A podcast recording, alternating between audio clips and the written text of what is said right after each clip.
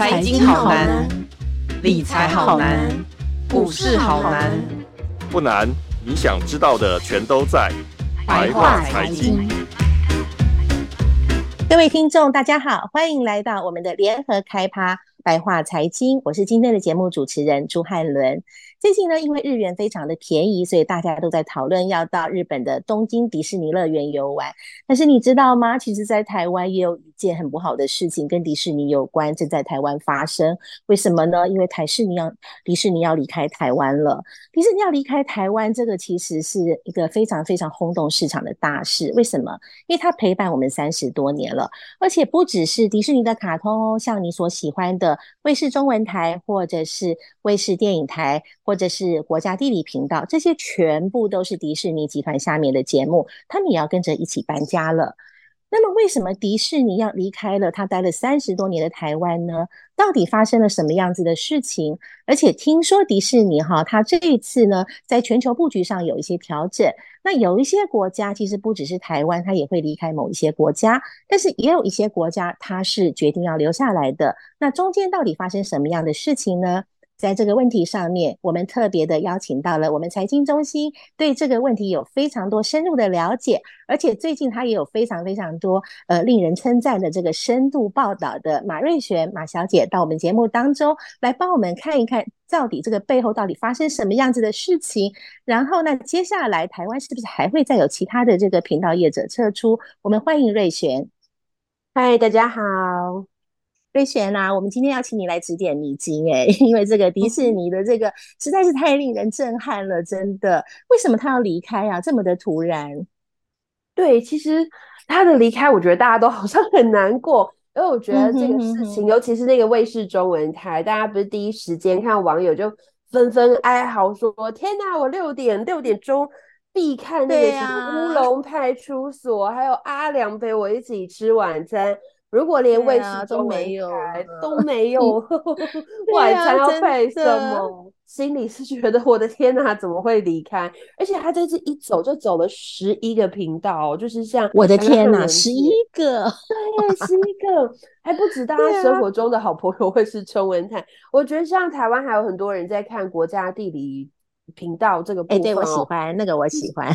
对，所以大家听到他们要离开的时候，其实就觉得。我的老天，那接下来我第四台要订阅哪一台啊？因为其实像呃，像他拿走的，就是比如说离开的像卫视电影台，然后还有 Star Movies，嗯，然后这些其实对于台湾人来说都是很重要的电影台，因为那个很多的芯片，其实我们有时候在看转一转，就会觉得哎，六十一跟六十九台这两个卫视旗下的电影台都很常有芯片，所以就变成这十一个台一走，他都觉得我的老天，心里空了一块哦。我就有失落感，真的，我就有那种失落感，对啊，真的，啊、真的，对，所以其实，呃，但是他要走，有没有这个迹象呢？其实，呃，有一些朋友们，我觉得他其实是慢慢一个一个走，哦，因为其实最少是这样，嗯、是迪士尼之前他并购了所谓的福斯集团，那福斯集团下面拥有的是包含就是卫视中文台、卫视电影台这几个都是在台湾深耕了三十几年的频道。那他要走，其实最早走的第一批是在那个体育台的部分，就是福斯体育台。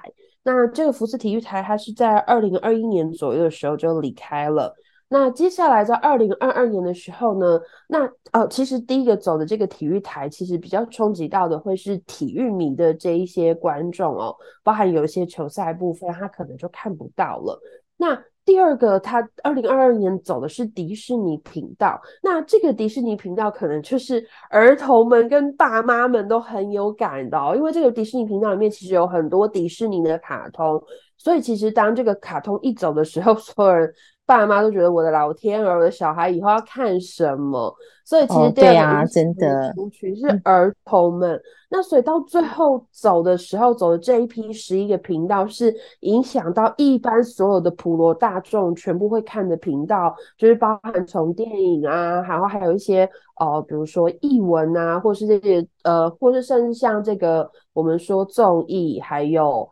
国家地理频道这种生物生态这种写实的这些记录频道等等，它一次全走就变成啊、所有族群全部都被绑被广泛的影响了。所以其实，呃、对啊，一个都没有留下来，这样对，啊、对，就是一个都没有留。所以其实它有点是渐进式的一波一波的推动。那所以其实刚开始几个是比较少的族群有影响，然后到最后的普罗大众。那我后来其实在看一。些呃，有一些娱乐圈的艺人们，他们其实有表示，比如说他们在卫视中文台是有开节目的，他们就有说，其实，在去年的时候，迪士尼哦、呃、集团其实就私下就有流传出来说，可能接下来不久后，他们可能就会离开这个市场，只是那个时候大家都还不知道，所以就六月中旬的时候，迪士尼就一次就是宣布说他们要退出十一个频道的时候，大家才会这么震惊。对啊，嗯嗯哼哼哼哼，对啊，因为你这个十一个频道，就像你刚刚讲的，真的是包罗万象。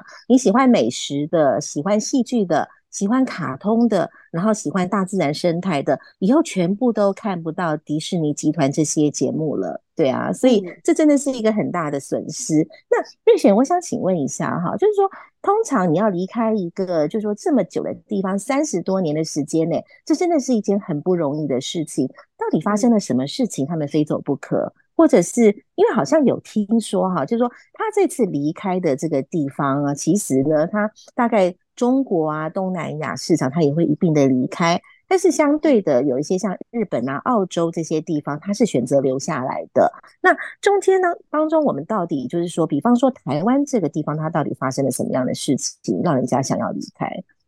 嗯，那我们其实来看一下迪士尼它在所谓的影视产业的这个部分哦，因为迪士尼这个公司它所拥有的其实包罗万象嘛。那在影视的这个部分呢，它其实，在台湾之外，其实包含就像汉姐刚刚有提到，其实在很多东南亚、香港、中国、日本等等地方，它其实都有所谓的这个频道，还有影视的业务。那是什么原因让它都开始先准备离开的原因？是因为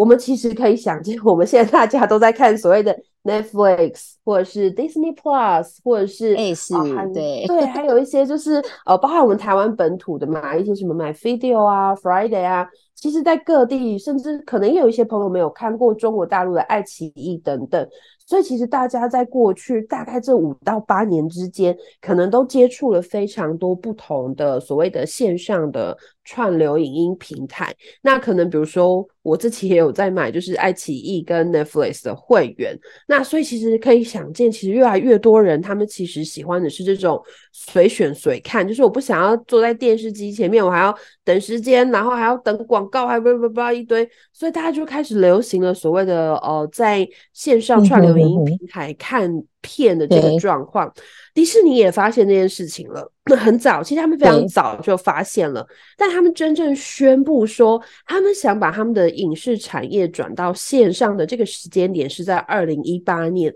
为什么是二零一八年？其实，在很早之前，迪士尼刚开始并没有想要进入线上平台，以至于他们最早的时候是把他们的一些线上的播映权是签给 Netflix 的。直到有一天，他们想想，哎，不对啊，我自己也可以来做这个所谓的线上串流音平台，我干嘛把我的版权让给别人啊？他们一想到这件事情之后，就觉得，嗯，不行，我得来先。好，我得来先来宣誓一下。所以他们其实，在二零一八年初的时候，他们就已经对外宣誓说，我们以后要做一个线上串流平台，它叫做 Disney Plus。但我们现在是只是告诉大家说，我们要先做哦，但我们现在还没有播。为什么呢？因为我们有一些版权还在 Netflix 的手上，那这些版权会到二零一九年的时候才会结束。也就是说，我们要等到这些版权都结束，我们二零一九年的时候，我们才会正式开张。诶，大家一听之后就觉得，哦，好，Disney 原来也。也有心要来做这个线上串流影音平台，好，大概就心里有些明白了。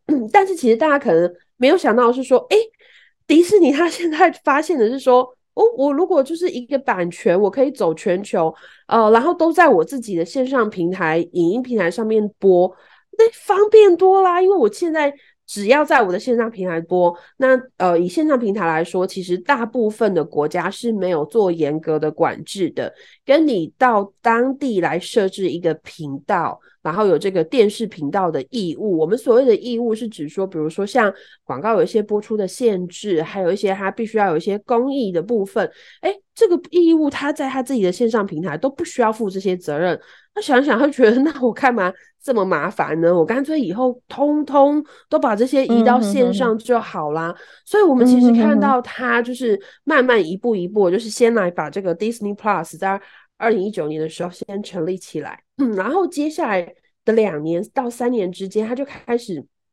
迅速的拓展市场哦，除了在美国开始先走走走走走，然后开始走到亚洲。那我记得台湾也是在二零二一年的时候，Disney Plus 就进来了台湾。哎，其实大家想一个时间点哦，大家想一下，可能就会跟我刚刚讲的那个二零二一年的时候先关了 Fox 体育台，二零二二年的时候关了迪士尼频道。哎，这其他都有安排的，因为他二零二一年底的时候有步骤顺序这样。对，他其实有步骤。你看，爸爸妈妈虽然在苦思想说怎么办，我的迪士尼频道没有了，哎，来了一个 Disney Plus，所以我那时候那一阵子，我朋友，我身边朋友们说，每个爸妈都说，哦，我已经立刻去订阅了 Disney Plus。哦，我突然就觉得，哦，原来他是有这个 策略的。对，这个育儿实在太重要了。迪士尼的那个频道是不可或缺的，不然小孩子没有卡通看的话，那个爸爸妈妈是一个大灾难呢，对不对？对对，然后啊，真的，我就看他这个，因为这个原因，所以你知道，Disney Plus 它真的是马上在台湾的那个用户人数是马上冲起来的，所以就变成其实哦，很多我真的身边很多朋友，然后。加上他现在有漫威的版权，我身边好多朋友喜欢这些漫威的哦、呃、电影，还有一些影集等等，全部都去订 Disney Plus。所以他慢慢的发现说，诶，我开始把这些人导引到我的线上平台之后，那我其实慢慢就可以放手我在各地的频道啦。那所以其实他就规划了，大概在今年的时候，嗯、他会陆续，就是这一次，就是他一口气会陆续退出东南亚、香港、台湾跟韩国市场。那目前他保留下来这些的是日本、中国、澳洲跟纽西兰的频道，这几个稍微就是大家可以想见，是说这几个有这几个四这四个市场有个特色，就是呃，第一他们人口数比较多，也就是说他们如果是用还是维持在当地的频道的话，他们的收入会是比较高的。那第二个就是这四个国家，他们其实消费力是够的，也就是说，他们其实继续留着经营频道，他们还是有获利的。所以他们大概总结算了一下之后，就觉得啊，，OK，那这四个留着，但其他包含像我们啊、香港啊、韩国啊，他就全部都离开了这样子。对啊，哦，原来是这样子。哎，瑞贤，我接下来想再问一个问题哈，就是说，像这个台湾哈，一直以来就是它有这个有线电视的这个系统嘛，对不对？那这个有线电视的系统呢，它其实是依照依，它其实是依赖很多的这个频道业者来提供内容的部分。但是现在台湾很显然，台湾的这个就像你刚刚讲到的一个重点，就是说台湾的这个法规哈，它对于这个频道内容的提供者，它有很多的要求，但是它对于像刚刚你所讲的这个线上串流平台，反而它没有这么多麻烦的规定。那所以说，你觉得说，哎，其实这个台湾的有线电视相关的这个呃制度的一些改善，哈，是不是也有一些要去检讨跟思考的一个必要性？有喂有喂，因为其实我们自己在过去其实二十年来看哦，其实台湾的有线电视市场，也就是传统所谓的第四台市场，其实它发生了一个很大的结构性的改变。那我们可以回溯到二零零五年的时候，当时在呃我们的主管机关，它推出了一个政策，是他们希望可以定频。啊，所谓的定频就是说，大家现在可以不管在哪一个县市，因为以前其实不同的县市它的频道会有一些不太一样，而不只是有一些是非常大的不一样。但其实定频下来之后，我们大概几个比较固主要的频道，比如说大家可能最常想就是五十五台是一个新闻台，就是四十九到现在五十八台它都是新闻台。那比如说四十一台的那个四十台附近都是戏剧台。然后再拿一个呃二十几到三十几，他们是综艺节目，然后再到前面的十八到二十，它可能就是比如说像国家地理频道或是 Discovery 这种比较是生态纪实的这些呃观察频道。所以它所谓的定频，其实它当初是好意，因为其实在那个时代的时候还没有进入到数位的时代。还是我们以前所谓的类比频道的时代。那那个时候其实频道是很稀有的资源，他们也希望透过定频的方式，可以让一些频道它是可以固定下来的。那其实不管是从民众来说，因为大家只要哦，比如说想到哪一台，我们最常举例子是五十五台，哎。呃，想到五十五台就会想到某一个这样新闻台，我就可以转过去这样子。那可能或者是说，哦、呃，或者我今天想要看国家地理频道，那就是十八台啊。电影台就是六十一台哦，我们就可以想到这几台，我们就可以直接迅速就去按这个频道嘛。那其实确实来说，它这个方式是一个。呃，便民的方式，那对政府来说，他们也是相对比较方便的。有一些制度上的部分哦，他们其实有一些呃，对政府来说，他们也是在制度上的管理会比较方便。呃，可是这个制度实施了二十年之后，它慢慢的衍生了一个问题，我们叫它万年频道表。为什么说万年频道表呢？因为这个万年频道表是呃，它定频了之后呢，大家开始会看那个。黄金的二十到八十台，那二十到八十台长期被某一些频道占据了。那这些黄金频道呢，就是大家平时老实说，大家在真的是在按这个所谓的遥控器的时候，我们确实。比较长就是二十啊，到甚至七十几台日本台，我们可能都还是会蛮常会按到的。但其实，在八十台之后的频道，我们确实很少会去看，所以大家都常常把二十到八十台当做是所谓的黄金频道，但是也被固有的频道占领了。那所以就变成，如果有一些比较好的新频道来的时候，大家就会想说，哎。这个新频道明明蛮好看，比如说之前有一个叫做 Waku Waku Japan，但这个频道它就没有办法挤进到黄金频道。那为什么挤进黄金频道这么重要？其实跟它的分润是有关系的。其实大部分朋友们就是不管你在哪个县市，我们每个月如果你还有订第四台的话，我们每个月大概缴的钱大概是五百块上下。那这个五百块里面呢，会有两百四十块。是分给这二十到八十台的黄金频道。那如果你没有在这个黄金频道里面呢，你能够分到的钱就非常少，会比这个两百四更少。而且你还不要想，你看这个两百四十块，它其实是分给六十，从二十到八十六十个店内，每一个频道从每一个用户身上能够收到钱，其实是非常非常少的。如果你再去让后面的频道的话，其实根本就挤不进这个所谓的。对，没有赚头，我们就称之为是二四零俱乐部。你挤不进去这个俱乐部，赚不到钱，真是赚不到。所以我刚刚提到那个瓦库瓦库 Japan，我还记得他那时候刚来台湾的时候，还去参加他开台的时候，还去参加过他的记者会。哎，他来了，我觉得很多日本朋友们，就是日本迷朋友们都很喜欢，就觉得哦，天哪，这日剧都是新的什么的，所以就大家很常会去看这个瓦库瓦库 Japan。哇，结果。才过了几年，他也决定离开市场，因为他就发现说：“糟糕，这个其实我们如果就这么僵化的话，我抢不到好的频道，我其实是没有办法有收入的。那加上其实越老实说，还有一点问题在于是，现在很多广告商他们不太下电视广告，这也跟我们的收视行为是有关系。像刚刚有提到说 Netflix，或者是说对。呃嗯哼哼哼哼，甚至我觉得大家可能比较有感的是那个 YouTube 频道。有时候我们在 YouTube 上面看一些影片的时候，你会看到一半就那个广告全部都进来了。哎，那个广告其实就是因为有些广告商他们对哦，对，就是有些广告商他们其实慢慢的不太再下给传统第四台了，他们反而会增加一些预算是在这个线上影音平台，所以就变成这些还在经营老的第四台频道的业者，他真的有点苦哈哈的。就变得很在台湾市场，要经营这块市场就很辛苦，嗯。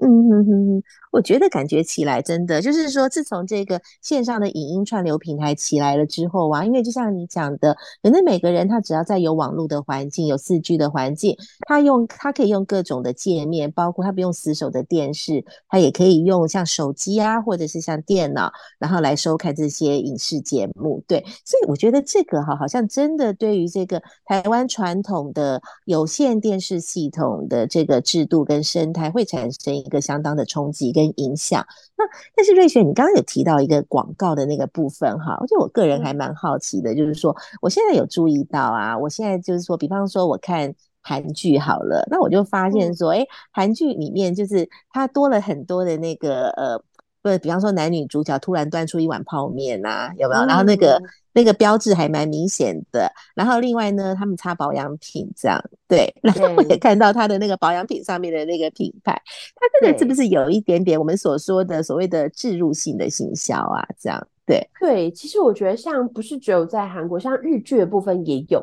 但其实每一个国家在做置入性行销会有一点点呃，有一点点的小小的差距。那我觉得我自己比较喜欢看是呃韩，我也不能说完全喜欢，因为有时候韩剧真的是有部分的剧它置入的太夸张，但是原则上我觉得它没有到，比如说像就像你刚刚说的，哎。配合这个剧情的走向，端出了一碗拉面。哦，我觉得这个、欸、这个很实在啊，嗯、还算自然啦，对不对？对，或者是比如说，你看像、啊、呃韩国人，他们很喜欢喝所谓的那个鸡皮，就是吃炸鸡喝啤酒。所以你看在吃的炸鸡的这个剧情上面，哎。突然来了一个啤酒，然后你把它的那个，那个啤酒的那个标志，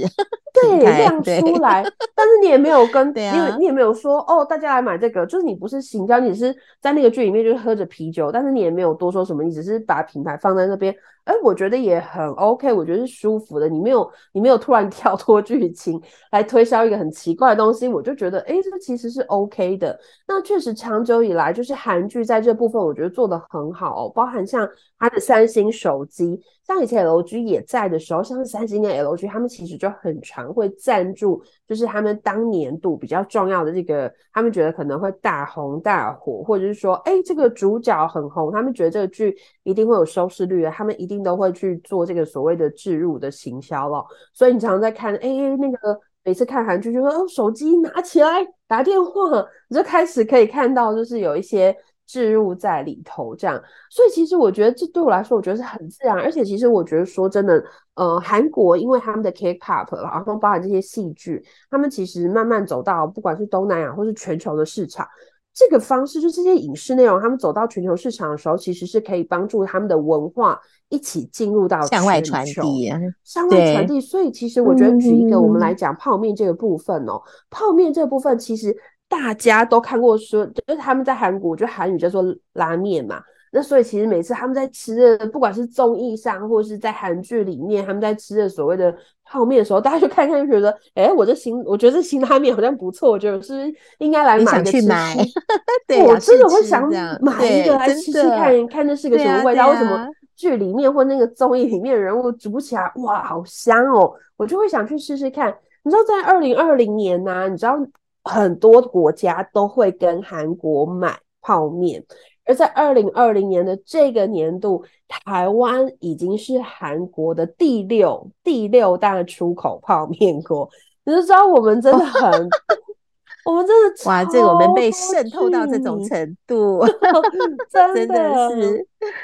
大家都觉得说哇塞。超棒的啊！就是就大家可以去实验，就是吃吃看，就觉得哎、一吃吃上瘾，就开始认真吃韩国的这些泡面。那我觉得除了韩国之外，我们也可以看的是日本的部分。那其实有看日剧的朋友们，可能就会发现说，日本他们其实是会在那个剧的最后面就会开始念说，哦，这个赞助商有谁谁谁谁谁。最后，甚至像比如说半泽直树，他如果大家有点印象的时候，他其实是剧情还在走的时候，其实电视台就已经开始在播，甚至会唱明说，哦，这个有谁谁谁谁谁赞助。日剧的方式是比较是在最后面的时候一次把这些赞助人的名字念出来，大概就是这两个国家的不太一样的地方。那台湾就是有一个状况在于是台湾真的是对这个是管制是很严格的，比如说我们。在这样三十分钟的节目里面，只能做几分钟的电视广告，这其实都有明文的规定。那所以，其实对于我们自己的一些频道上来说，就会觉得啊，你可不可以开，就是 NCC 啊，你可不可以开放一点这个空间给我们哦，让我们有这个机会可以去哦、多多的，可以去多多的，呃，比如说呃，有一些新的广告收入。那基本上是在跟一个产业人士聊的时候，我觉得他就举了一个我觉得还，他举了两个我觉得还不错的例子。我觉得有第一个是，我觉得哦，像那个大家都有在看那个 NBA 或是 MLB，就是美国的职篮跟职棒。那他们其实中间就是在哦，不管是中间赛事暂停的时候，或是中场休息，就是球评们他们可能在讲说，嗯嗯嗯哦，刚刚那个谁打的怎么样，球速怎么样。在这个讲解的过程中，他除了在电视画面上会秀出这个计分板之外，我觉得大家一定有一个印象，就是他常常在上面是计分板，然后啊。突然，中间就有一个很可爱的小小的 Toyota 的车从中间，从那个画面中间从左边到右边，诶，从左边到右边这跑也不过是跑五秒的时间，可是你就觉得很可爱，就觉得他怎么可以设计？对呀对呀，就觉得他的出场，他的出场很可爱，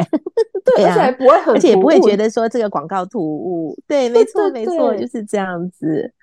对呀、啊，所以真的也不晓得说为什么 NCC 广告管的这么严呢、啊？真的是对啊。对，我觉得这个是有点可惜。就其实你应该让老实说，广告这部分应该让很多呃广告商或者是一些相关的业者，你应该让他有一些新的创意的想法。我觉得我们现在的业者收入是这么的少，是，是不是应该有一些办法可以让他让让一些这种创意广告呈现在观众的眼前？我觉得这个广告只要不要是做的质感太粗糙，或者是说大家觉得不喜欢这个广告的话，我觉得。你看，像一个 Toyota 的小小车车这样跑过去，其实我觉得还不错，蛮可爱的啊，对啊，还蛮可爱的。嗯嗯对，然后甚至像之前像去年的超级杯啊，有一个虚拟货币业者叫 Coinbase，它其实有一个广告是爆红的。然后它那个广告是怎么样呢？它其实就只是在那个中场的时间呢，它就放了一个 QR code 在画面上，就是小小的跑来跑去。哎，不会影响那个赛事的画面，可是他就是跑来跑去的时候，然后大家看到这个 Coinbase 有点有点兴趣哦，然后就大家拿着手机扫那个 QR code，嘿，结果你知道这个广告啊，居然是去年的超级杯播放期间最成功的广告，它一分钟就创了两千万人次的惊人流量。就为 Coinbase 真的是引来非常多的新的用户，所以它也被评选为当年就是最有趣的超级杯广告，呃，最佳广告这样子。其实我觉得广告的呈现上有许多的做法，当然可能在早期的时候，我们可以想象的都是电视广告，它可能就是十秒钟的广告或十五秒的广告，这个我觉得大家都可以，就是以前经历过这么长的时间了。但在这个新的比较新的数位时代里面，是不是还有别的做法？我觉得 NCC，嗯，如果你暂时在这个短时间之内，你没有办法解决所谓的万年频道表或是二四零俱乐部的话，那我们是不是应该要想一些新的监管方式，或者是说你应该放宽一些广告的呈现方式？那这样也许可以为这些愿意制作内容的人，他们可以有更多的方式，可以去呃有这么多比较多一点的广告收入。那对于他制作好的内容给我们观众节目，对，给我们观众看，我觉得这个也是很好的啊，嗯、哼哼对啊，嗯嗯嗯，我也这么认为。对啊，哎，瑞雪，那这个今天在这个节目的这个最后哈，我想要问一个问题，对，就是呃，因为刚刚你有帮我们讲的非常非常多的，包括说，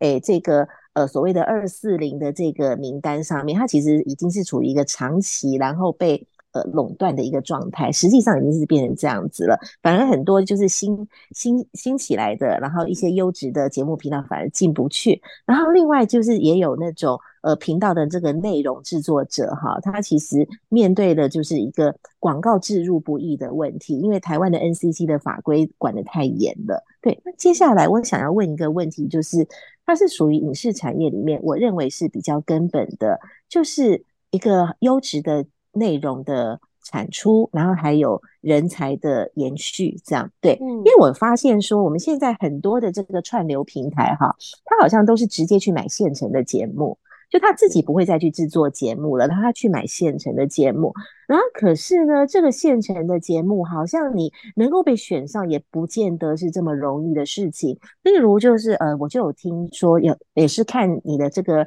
报道上面曾经有所写过的，就是说。在韩国，呃，很多小型的制作公司，然后他们产出的这个节目，他们已经制作好的一些内容，找不到平台可以播出，结果后来小制作公司倒闭了。这样，对，就是呃，我记得在你的报道上面也曾经有报道过这一些让我印象很深刻的内容。那所以说，我们可不可以就是说，请瑞璇再帮我们看一下哈，台湾现在的影视产业是不是也面临到类似的问题？那呃，就是说这个问题是不是它甚至是会让我们的这个节目的内容啦、啊，可能未来就是我们也许就是说未来就是说越来越不容易有这个优质的产出。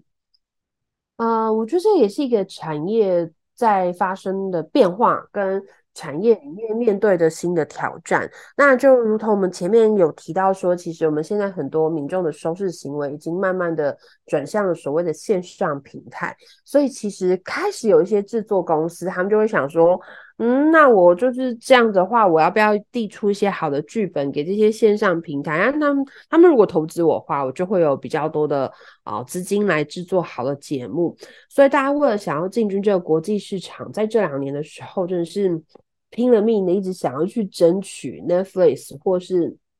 Disney Plus 这部分，但其实哦，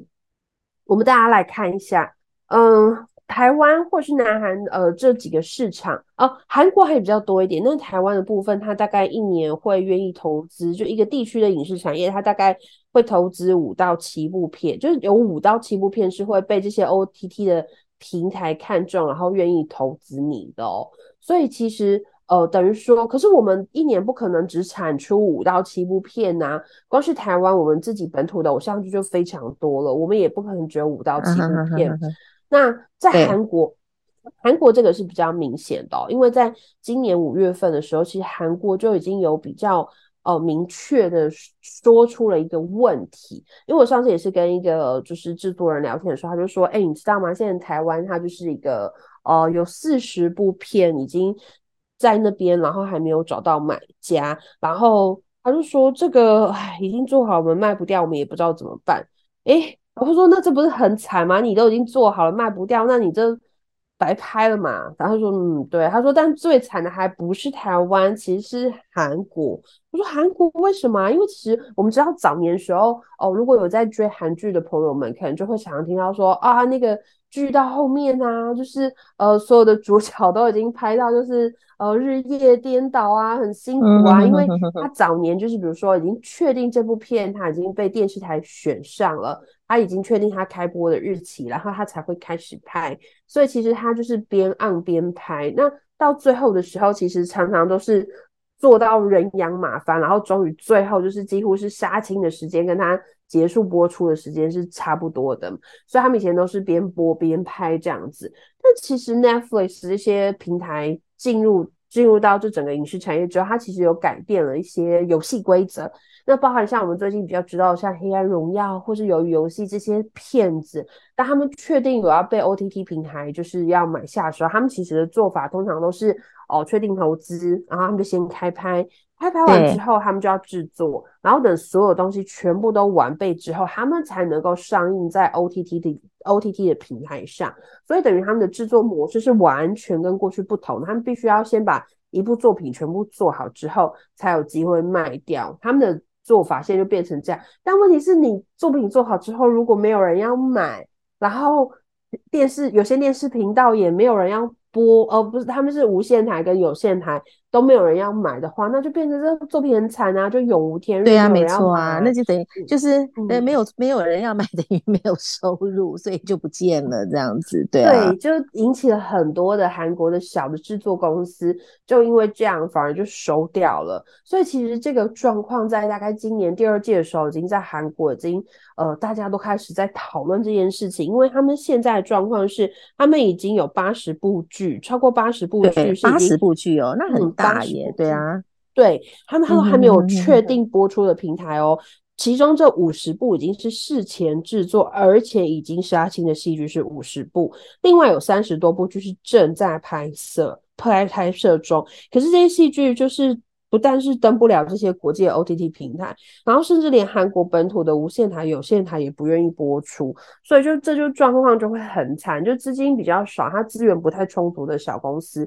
就已经陆续都已经倒闭了。所以其实这这已经在韩国产业里面是有等于说有一个前车之鉴，可以让我们台湾的一些制作公司可以参考，就大家可能要注意一下说哦。可能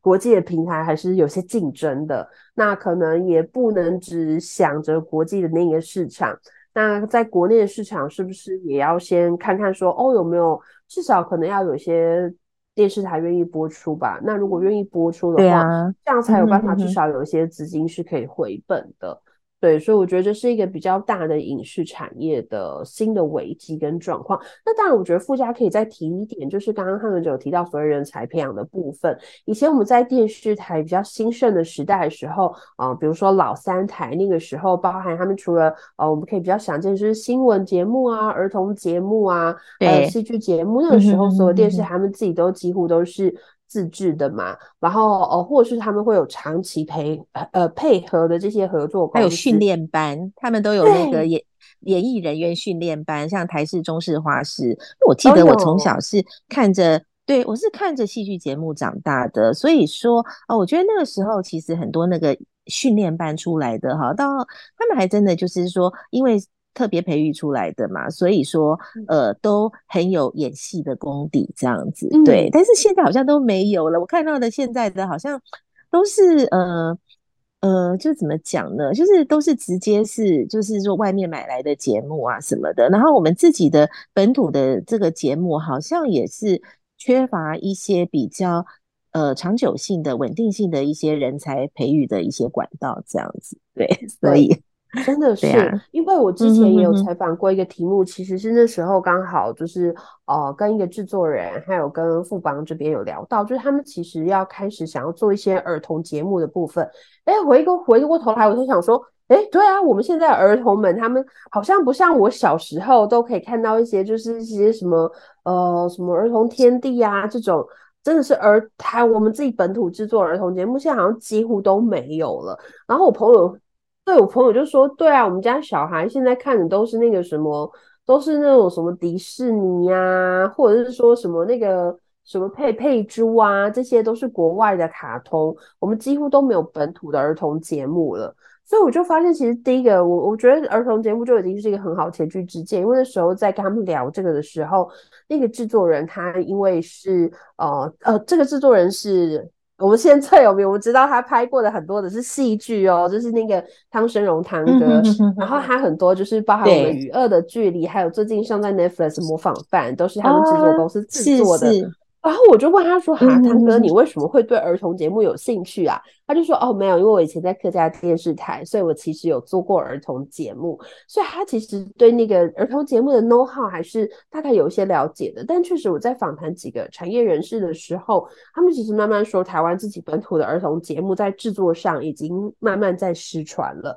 有一些 know how 的部分，它其实是没有办法有一个很正常的整个产业链可以再串起来。”所以，其实我觉得，对于我们自己台湾本身来说，有一些节目，因为它不制作了，它慢慢的有一些中间的 know how，包含里面的人才，慢慢的都渐渐好像消失了。我觉得这其实是很可惜的，因为 Netflix 平台他们只投资，他们其实不帮你培养人诶、欸，就是哦，你必须要拍出很厉害，要有很厉害的作品，要有很厉害的剧本，就剪现成的，对对，他剪现成的就是了。对呀、那所以这其实对于我们自己的影视产业，其实是很不利于我们自己本土影视产业的发展的。